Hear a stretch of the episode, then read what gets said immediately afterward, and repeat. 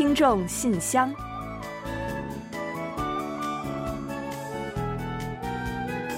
分享最新动态，聆听您的心声。听众朋友们好，我是李璐，欢迎您收听全新一期的《听众信箱》节目。听众朋友，大家好，我是婉玲，非常高兴呢，又跟大家相会在信箱节目之中了。学过韩语的小伙伴应该都知道“糖根”这个词吧，是胡萝卜的意思。不过呢，最近啊，唐根呢还成为了一个街头暗语。嗯，那么到底是怎么回事呢？如果您最近看到两个人在马路上小心翼翼的互相问。 혹시당근이세 요？ 您是胡萝卜吗？那表情呢，似乎还带着些紧张，眼神呢，好像在忙着在对方的脸上寻找答案似的。那这个时候，你可千万不要吃惊哦。嗯，没错啊，这里的糖根呢，是指近年来韩国人气爆棚的二手交易 APP 胡萝卜市场。那那两个好像特工接头一样的人呢，则是在进行二手货交易。 这样的场面最近好像很经常出现，对吧？嗯，没错。那他们呢，一般事先在胡萝卜市场 APP 上确定了交易的意向，然后呢，再定下碰面的时间和地点。但是呢，名字甚至电话什么的，这些都可以不用留的。那话说啊，这些年通过手机 APP 等网络进行的二手交易规模呢，是突飞猛进式的扩张呢。是的，那今年呢，预计这个市场的规模会达到二十四万亿韩元，十年多间呢。增长了五倍呢。说起二手货呢，以前啊，我们总是感觉不太相信，或者呢，是对别人这个用过的东西啊，有一种心怀芥蒂的感觉。再有呢，对买卖二手货本身呢，也是持有偏见，还可能呢，会很担心别人会知道啊，你怎么会买二手货呢？没错，但是现在呢，很多人都不这么想了，对于买卖二手货呢，都很积极。那我觉得原因呢，依旧是现代人呢总是会买大量的东西，可是呢又用不了，甚至呢用不上。那很多二手货呢就跟新的差不多，所以呢如果去买二手货的话呢，能节省不少的银子呢。那第二呢，就是如今的消费者们，开始更多的关注环保和资源循环了。就比如说像小孩子们的塑料玩具什么的，如果不爱玩了就扔掉，那也太可惜了。买回来消消毒，完全是可以给自家玩接着玩的。嗯，非常同意啊。那玩够了呢，再转给下家也不错呀。再比如呢，有一些东西啊，自己呢想用用看，但是呢并不确定说这个适不适合自己的。买个二手回来呢，不满意了也不会有特别大的负担。而对于卖方来说呢，如今很多人向往简约生活，清理不必要的家中物品，二手网呢就是不二选择了。嗯，是的。那另外啊，以前人们二手交易呢都是在跳蚤市场等面对面的场合进行，现在呢要方便的很多。接上淘之后呢，就可以完成交易。完成交易以后，再也不用说什么马上拜拜都可以。那如果您不自提的话呢，邮寄等等非面对面的选择也是有很多的，很符合现在疫情下的无接触需求啊，可不是吗？而且呢，如今二手交易网上不光只卖东西呢，还有非常多的有用的信息，比如说呢，寻找遛狗员啦，还有房屋出租啦，寻找一起运动的小伙伴啦。还有呢，为走失的狗狗寻找主人了等等。嗯，没错。要不说二手交易网呢，如今已经成为社区内居民沟通和交流的好窗口了呢。而且啊，您去看看，你会发现啊，这个挂上网的信息只有想不到，没有找不到呢，非常的神奇啊。是的，感觉能淘到不少的宝。那听众朋友，如果您要出售二手货的话，您会卖些什么呢？好了，那接下来就让我们一起正式打开今天的听众信箱。看看还有哪些有趣的内容要和大家一起分享。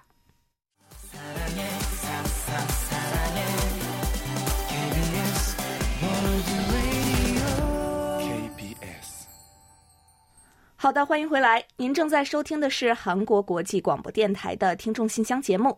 首先，我和婉玲还是来为大家介绍一下本期节目都为您准备了哪些主要内容。我们这一期的节目呢，仍然设有韩广动态、来信选读和生日祝福等几个小栏目。在生日祝福栏目中呢，我们要分享的是卢焕丽听友提供的人生感言，然后呢，仍然会为过生日的听众朋友们送上一首好听的韩文歌曲作为祝福。在生活的发现栏目中，我们将介绍的是魏涛听友提供的春季预防流行性感冒妙招，为大家的身体健康保驾护航。随后，我们将进入专题讨论，继续就四月份话题如何防止发生亲属虐童悲剧，分享听友们的观点。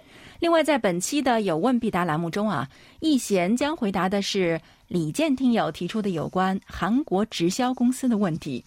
节目最后呢，仍然是我们的点歌台，到时候呢，将为日本听友塔卡西送出一首点播的歌曲。好了，我们节目呢就先预告到这儿，欢迎您继续收听。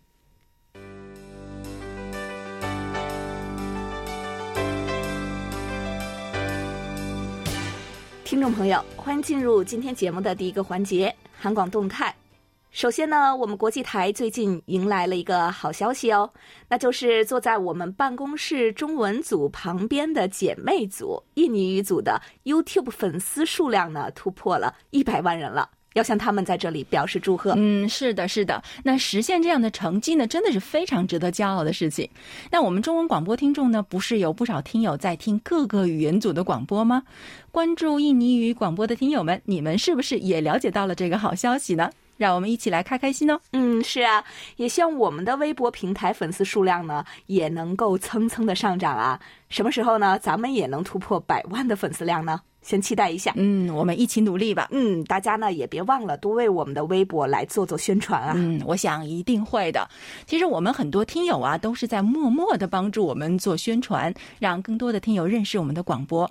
但是我想啊，大家不必这么客气哦，做了好事完全可以留姓名，您可以来信把您的壮举跟我们分享一下，让我们大家也跟着开心一下。嗯，是的，还有什么大事小情呢，也都可以写到您的信中。跟我们和广大听友一起分享，我们会在信箱节目的电波中来为您传递。嗯，总之啊，我们期待着大家继续积极支持我们的节目，给我们多来信、多互动。嗯，好了，本期的动态环节呢，我们就说这么多。下面呢，我们准备进入来信选读，分享一下听友们的来信。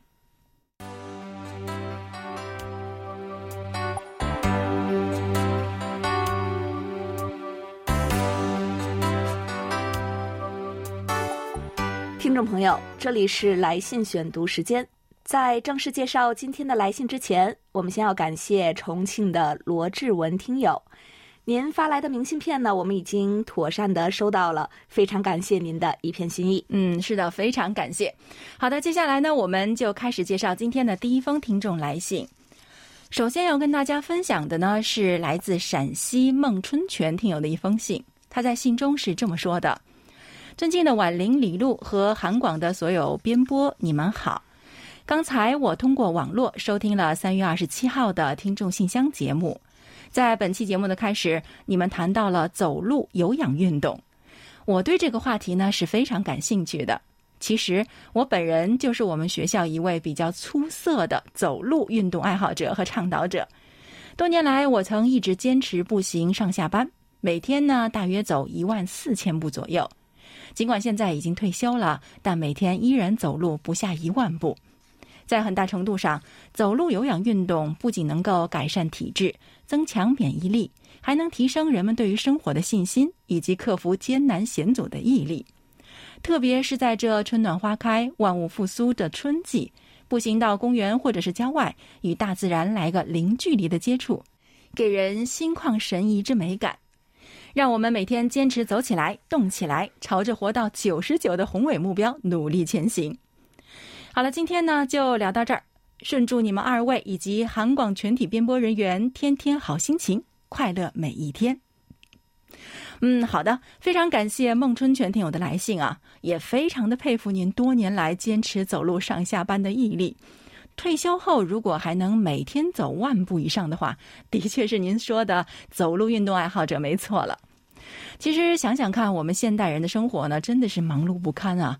那每天呢，要面对各种各样的竞争和压力，那想要保持身体健康就太不容易了。因此呢，好好走路其实就成了很多人选择的一种健身的方式。那因为它既简单又有效嘛，而且啊，不仅能够对保持健康有很大的帮助，还可以缓解抑郁，变得更积极，也更阳光起来。再加上，就像孟春全听友说的，最近的天气真的是越来越明媚了哦，所以不出去走走，实在是对不住这大好的春光。所以呢，就请各位听友，让我们一起来响应孟春全听友的号召，每天坚持走起来、动起来，一起走出健康，走出好心情。嗯，好的，谢谢孟春全听友。说到健康啊，湖北的金涛听友呢也给我们来信敲响了一个有关健康的警钟，让我们呢一起来了解一下。他说，在规划工作与生活的同时，我们的健康也要辞旧迎新，不妨在新的一年里送自己健康礼物，花小钱赢得大健康。比如多吃一些芦笋，芦笋破土而出，农药打得很少，比较安全。芦笋属于药食同源，富含氨基酸和多种微量元素，低脂低蛋白，高纤维高维生素，好处非常多。简单可以总结为减肥、抗肿瘤、抗衰老、降血压、降血脂、降血糖等。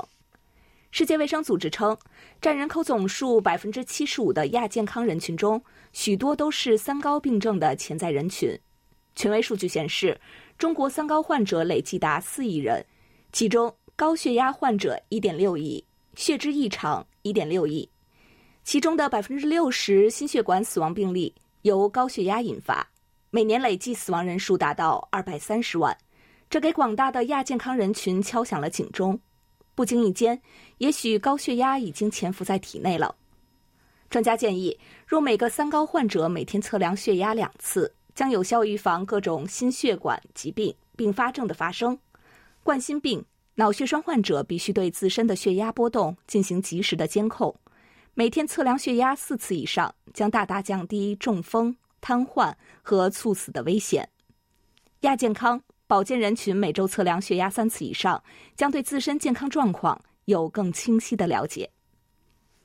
好的，谢谢金涛听友为我们发来了健康的小提醒。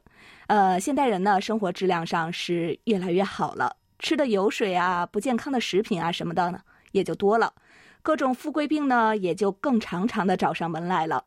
那真的就像您说的，生活节奏再快，我们呢也要时时关注健康，在饮食和生活习惯上呢要多返璞归真，因为我们的身体呢现在并不缺营养，反而呢需要更多的休息空间和时间，所以呢多吃一些清淡的绿色的食品。再有呢，就是不要把监测身体的指标，还有呢每年的体检当做是一个走过场。往往呢，我们健康的警钟啊，不是一次敲响的，会提前呢就有各种信号在提醒我们要注意身体健康了。还是那句话，没病最好。但凡呢有一点小问题，都应该尽早就医。好的，祝我们的各位听友们身体健康。好的。我们大家都知道健康是非常重要的，大家不常常说嘛，说健康是一，其他都是零，所以啊，我们一定要健康才可以。感谢金涛听友。那接下来的这封信呢，是来自台湾，那是黄耀德听友写来的。他在信中是这么说的：“KBS 韩广中文组的李璐、婉玲二位主持人，你们好。前几天我收到了柜台寄来的包裹，打开一看，发现是海外监听员的礼品。”是一个无线鼠标，还有一张监听员证明卡。柜台寄来的礼品都非常的实用，太感谢你们了。另外呢，我收听了周六的听众信箱，那时呢有听友反映说，KBS World Radio On Air。A P P 部分的内容呢不可以收听了。那我在稍早的时候呢测试了一下，发现呢 Wink 二十四、Wink 十一以及 Wink Music 以及节目回放啊这些呢是以四月三日所播放的听众信箱节目测试为准啊，那都可以正常的收听的。另外呢我也测试了其他语言的部分，各语言所有的收听功能全部正常的。嗯，好的。那黄耀的听友啊说啊，收到了礼品，非常的感谢啊。其实我们每次都这样说，真的应该说感谢的是我们。那包括黄耀的听友在内的好多听友们，特别是海外的监听员听友们呢，从来都是非常认真的履行着监听员的责任，为我们的节目呢提供了不可或缺的支持。那这次呢，也是要特别感谢黄耀德听友，在收听了我们的节目之后啊，马上为我们去测试了 KBS World Radio On Air。A P P 的节目回放功能，看看是不是出现了问题。那并且呢，还及时写信反馈给了我们。根据黄耀德听友的回馈呢，我们可以知道台湾地区呢是可以正常收听的。所以啊，在这里呢，也恳请其他地区的听友，如果您也遇到了同样的问题，或者呢是在测试之后呢发现是可以正常收听的，那麻烦来信告诉我们一声哦。另外呢，就是黄耀德听友在信中啊，还提到了一件令人痛心的事情。在我写信的这几天是台湾的清明节四天连假，大家都趁着放假出门游玩。但是在东部的花莲县，却发生了一件令人难过的事故：一辆载有约五百人的火车发生了脱轨意外，造成许多人伤亡。这也是台湾半世纪以来最惨烈的火车事故了。现在事故已经过了三天，但是搜救行动仍然在进行中。我在网络上看到韩国的各大媒体都报道了这场意外，也看到了有很多韩国的朋友们关注着这件事情。韩国导演朴慧琳小姐呢，也在社群媒体温情留言，为这次的事故祈福，令人感动。愿离世的人们能够安息，也愿伤者能够早日康复。嗯，啊，是的，那其实我们也是了解到了台湾的这起事故啊，在假期里发生这样的意外呢，真的更是让人觉得痛心了。这所以呢，我们都这么想啊，就觉得啊，事故的处理呢，是不是能够快一点告一段落？我们会不会少一点伤心？那并且呢，不要再有更多的人遭遇不幸了。所以啊，就让我们在这里呢，一起祝愿逝者安息，伤者呢能够早日的康复，再也不要出现任何的天灾人祸了。好的，在这里呢，我们也向遇难的台湾民众和遗属致以哀悼和慰问。接下来呢，我再来介绍一下天津李健听友的来信吧。他说：“尊敬的 KBS 中文组全体成员，各位好，有几天没给各位发邮件了，各位近来可曾安好？”嗯，您好，李健听友，我们呢都挺好的，还请您放心吧。也希望您呢一切都好。李健听友呢在开始今天的话题之前呢，先为我们反映了客户端的使用情况。他说，刚发邮件之前，手机版再次出现有明显的卡顿，希望可以跟技术部门再次反馈一下情况。至于韩广网站，目前我没上去看，我这儿目前收听呢只能依靠客户端，理由也是特别简单。我这儿无论是短波收听也好，还是之前中波频率也罢，收听都特别困难，不是杂音就是频率打架。嗯，好的，我们了解相关情况了，会把您的意见呢反馈给网络部门的。呃，那可能啊是刚刚调整了网站的缘故吧，有些配置上呢可能还没有达到完善啊，所以呢，像包括刚刚的流畅听友也是一样。呃，听友们如果在使用过程中呢发现有哪些不便的话呢，也请大家反馈给我们，以便我们进行改进和调试。在此呢，也先谢谢各位听友了。另外呢，李健听友啊，今天来信还和我们说一说这个中韩音乐啊。他说呢，我对音乐有着自己非常独特的见解。对于我来说，一位出色的歌手必须得有非常棒的 live 表演。如果一位歌手录音室听着没有问题，但是到了现场表演部分就差了一些，就不能算是真正出色的歌手。就拿韩文歌曲来说，我就必须得找现场版来听，才能真正听出感觉。如果要问我目前韩流哪位组合觉得非常不错，就是 Black Pink。他们有一首歌《口哨》，我曾经看过他们这首歌的现场版，感觉确实不错。总而言之，对于我来说，只要具备现场演绎的韩流歌手，我都很喜欢。好的，谢谢李健听友。呃，具备现场演唱实力的歌手呢，才是真正的实力派吧？看来了，您对这个出色歌手的要求呢是很高的哦。呃，毕竟呢，录音室版呢可以靠科技。但是呢，现场啊，就真的是要暴露实力了。不知道您有没有看过 KBS 的音乐银行节目呢？呃，登台的歌手们呢，可都是真唱的哦。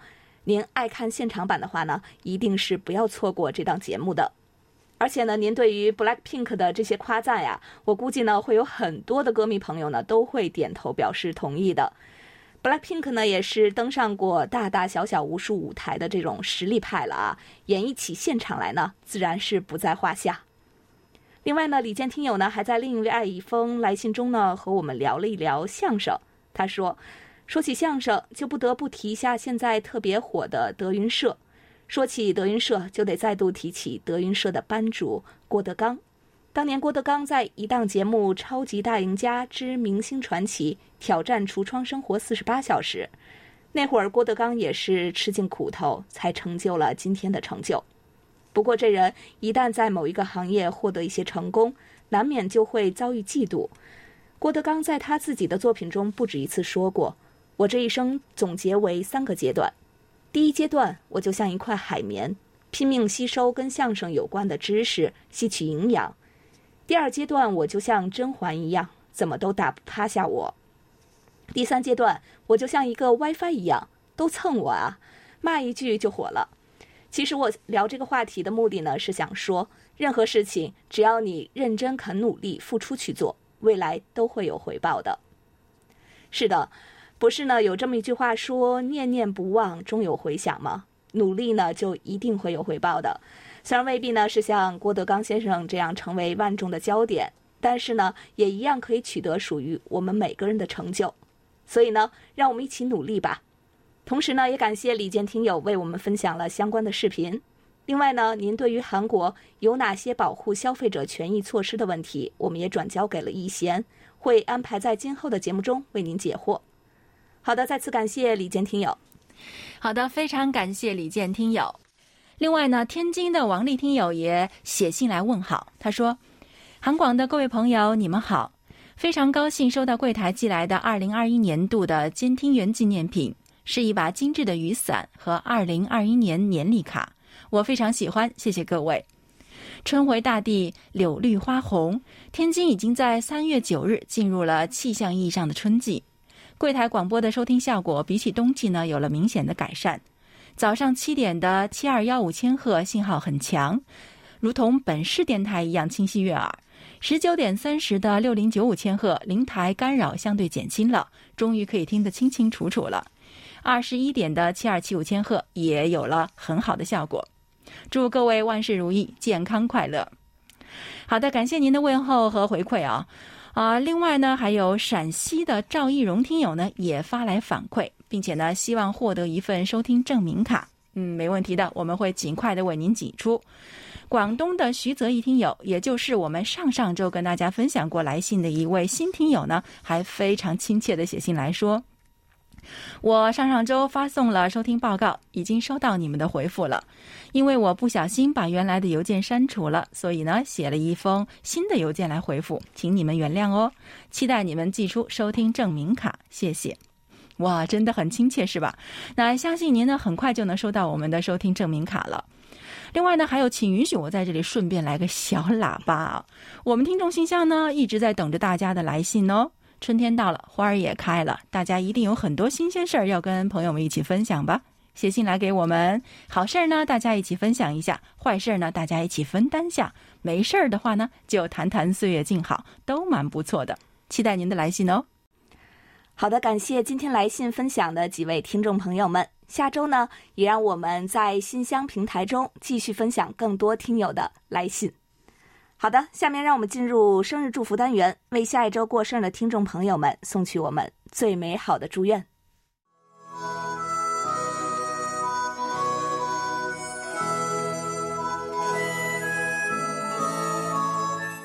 每个生命都是独特且美丽的，组合在一起，共同谱写出了一曲婉转动听的生命之歌。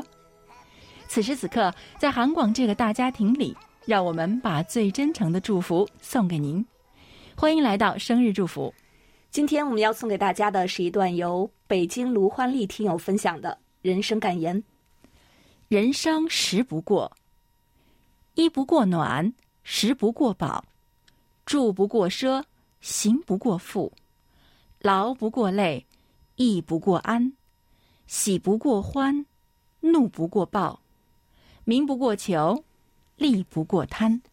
好的，感谢卢焕丽听友和我们一同分享刚才这段话。嗯，接下来呢，我们要把这首由脸红的思春期演唱的《Boom》送给四月十日到四月十六日过生日的所有听众朋友们，祝福大家生日快乐，天天都开心。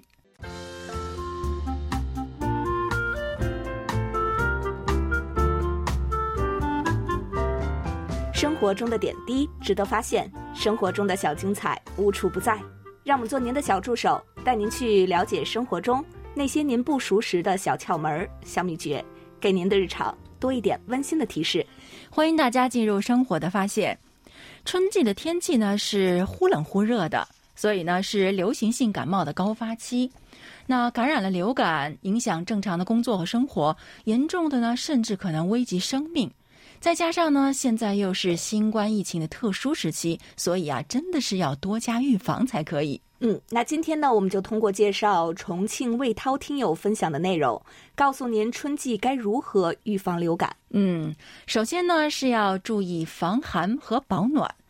春季呢，气候是变化很大的，冷暖交替也比较频繁，人体的抵抗力呢自然就会下降一些，容易会受到流感病毒的侵袭。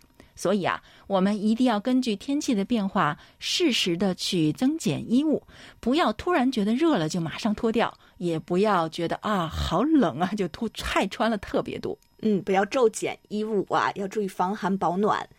第二呢是保证充足的睡眠，日常生活呢安排好个人的作息，注意劳逸结合，保证充足的睡眠，尽量呢不要熬夜，避免过度的疲劳。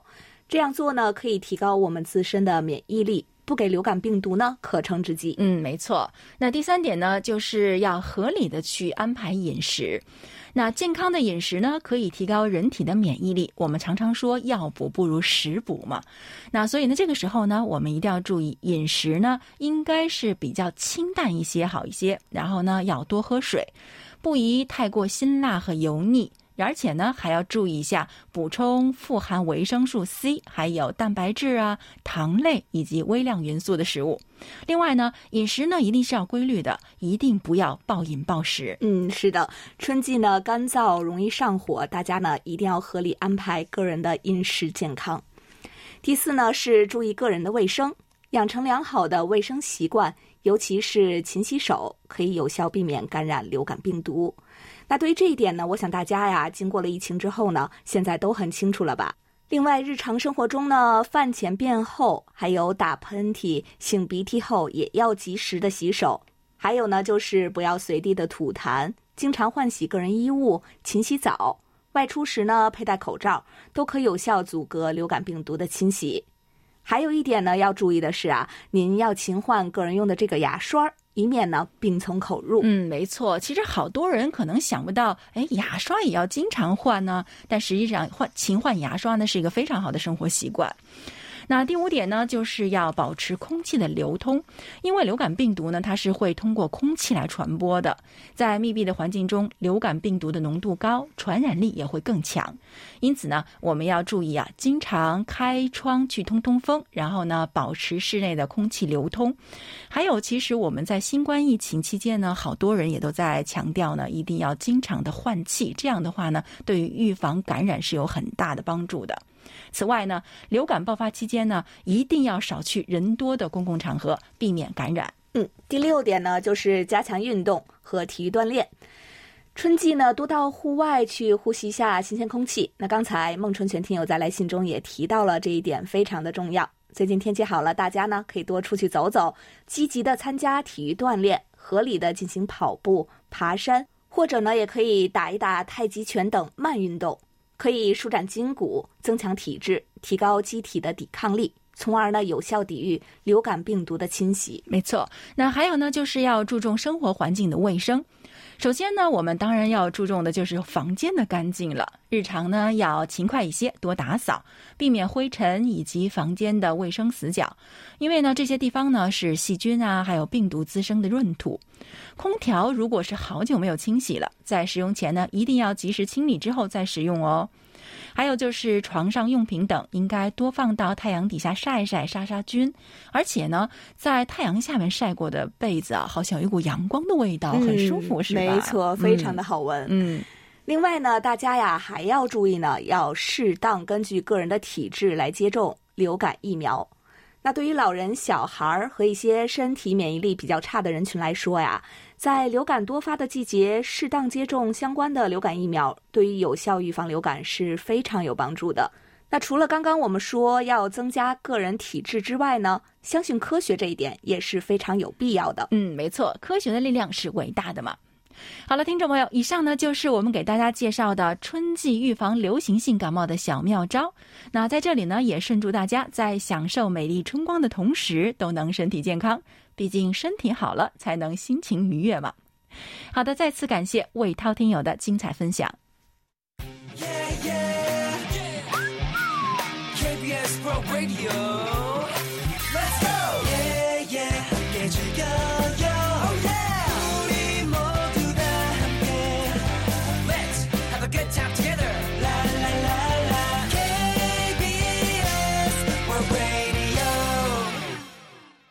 好的，欢迎回来，这里是韩国国际广播电台的听众信箱节目。下面我们准备进入今天的专题讨论，继续就四月份的话题分享听友们的观点。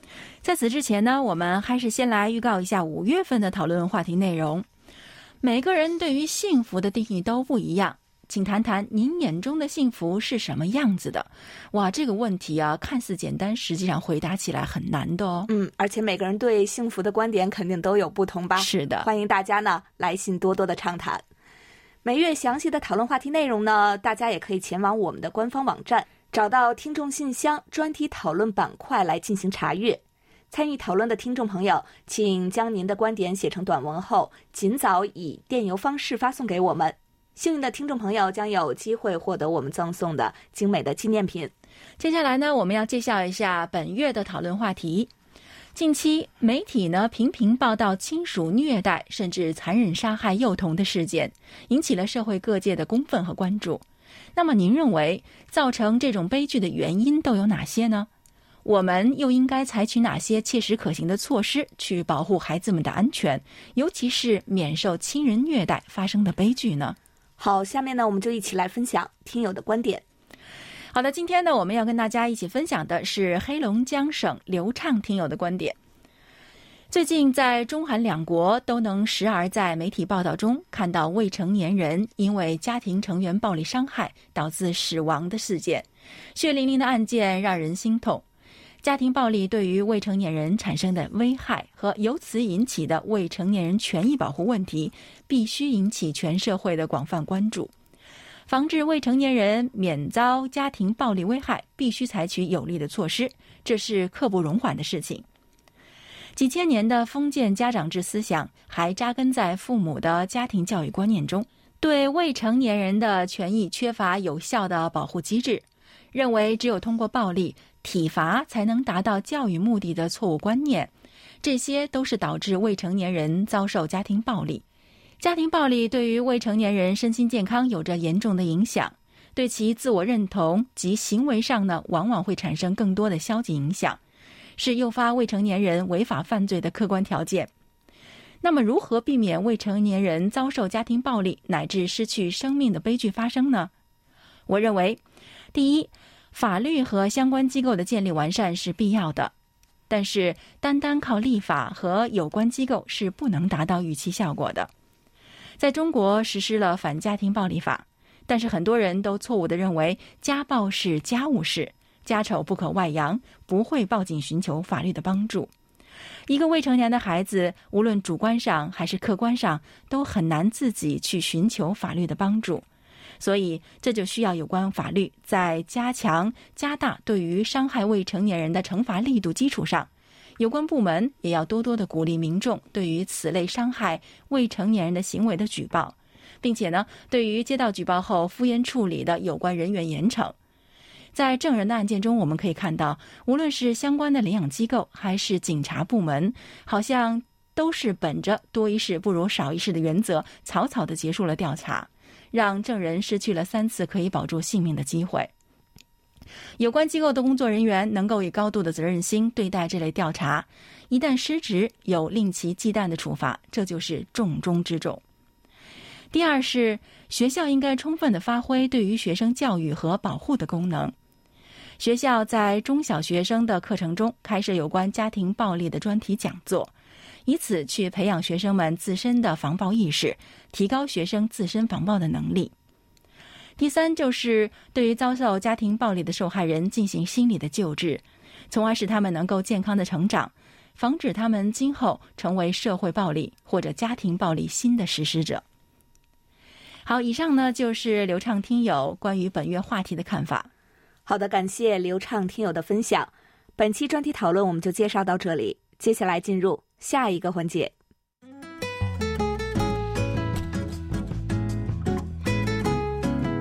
快随韩广一同关注韩国电影吧！在韩国电影《寄生虫》折桂奥斯卡四大奖项后，世界影迷的视线都集中到了韩国电影上。你也想赶上时尚吗？是否因错过某一部韩国电影而感到遗憾，或为不知从哪一部开始看起而迷茫？好，我们就给您揭晓答案。韩广已从二零一零年四月二十一日起，每周在官网介绍一部新的韩国电影预告片和其幕后花絮。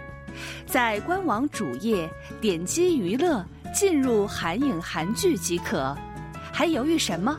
不要再次留下遗憾啦！快和我们一同追赶流行吧！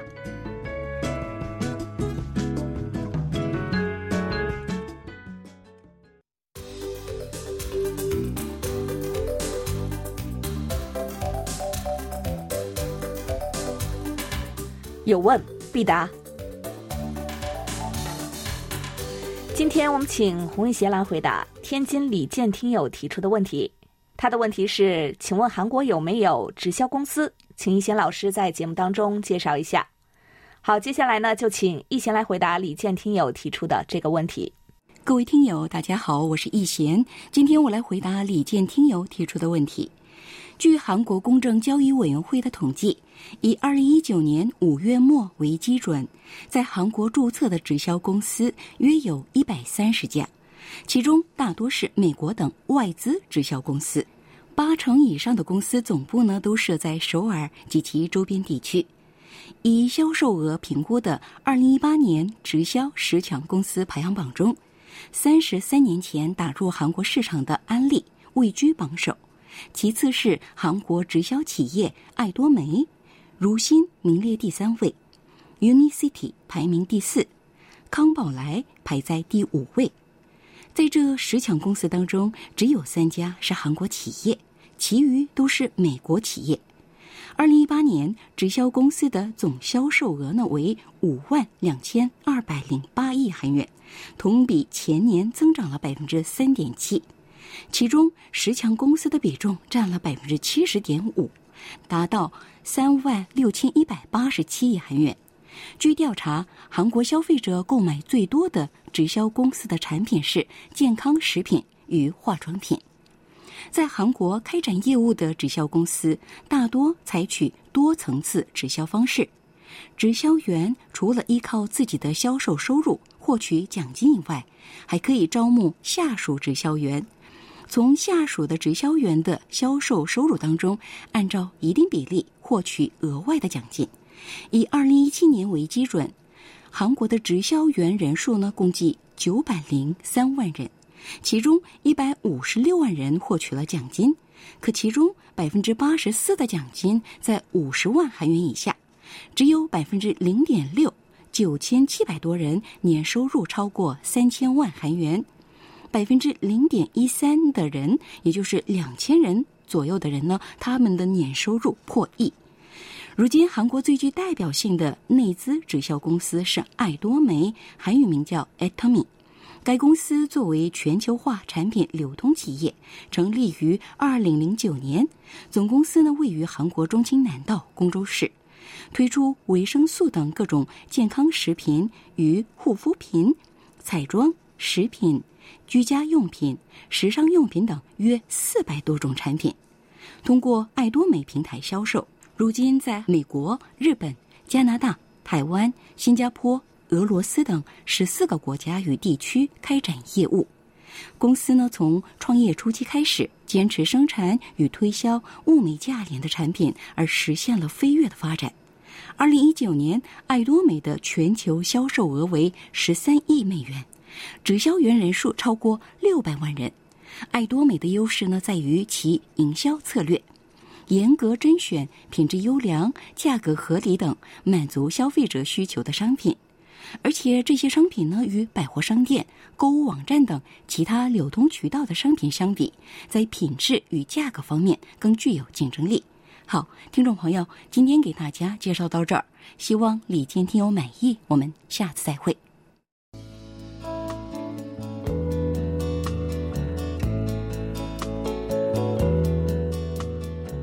节目最后是点歌台栏目，来自日本的塔卡西听友呢给我们来信说，想要点播一首防弹少年团的《Dynamite》，送给大家一同欣赏。嗯，非常感谢塔卡西听友点歌啊。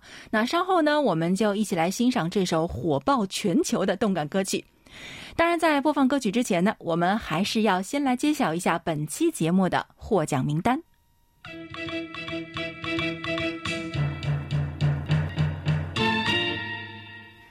本期节目的头两份奖品呢，我们分别送给李健听友和魏涛听友。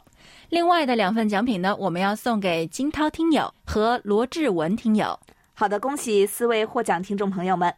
另外呢，在节目尾声，我们再来介绍一下我们的联系方式吧。我们的电子邮件地址是 chinese at kbs 到 co 到 kr。发送包裹或手写信的听众朋友，请您直接寄送至韩国首尔市永登浦区汝矣岛洞汝矣公园路十三号 KBS 韩国国际广播电台中国语组收，邮编是零七二三五。嗯，我们在期待您的来信哦。同时呢，也欢迎大家通过我们的网站 word 点 kbs 点 co 点 kr 斜杠 Chinese，以及我们的 APP KBS World Radio On Air 和 KBS World Radio Mobile 来收听我们的各档节目。好了，听众朋友，那到这里，本期听众信箱节目就在防弹少年团演唱的《Dynamite》这首歌曲中结束了。非常感谢大家将近一个小时的陪伴，同时呢，也感谢众多的听友积极参与我们的节目互动。也欢迎大家继续给予我们鼓励与支持，多来信，多提宝贵的意见和建议哦。好了，到这里呢，我们韩国国际广播电台一个小时的中国语节目呢，就全部播送完了。主持人婉玲和李璐在韩国首尔，祝大家周末快乐。我们下周同一时间再会。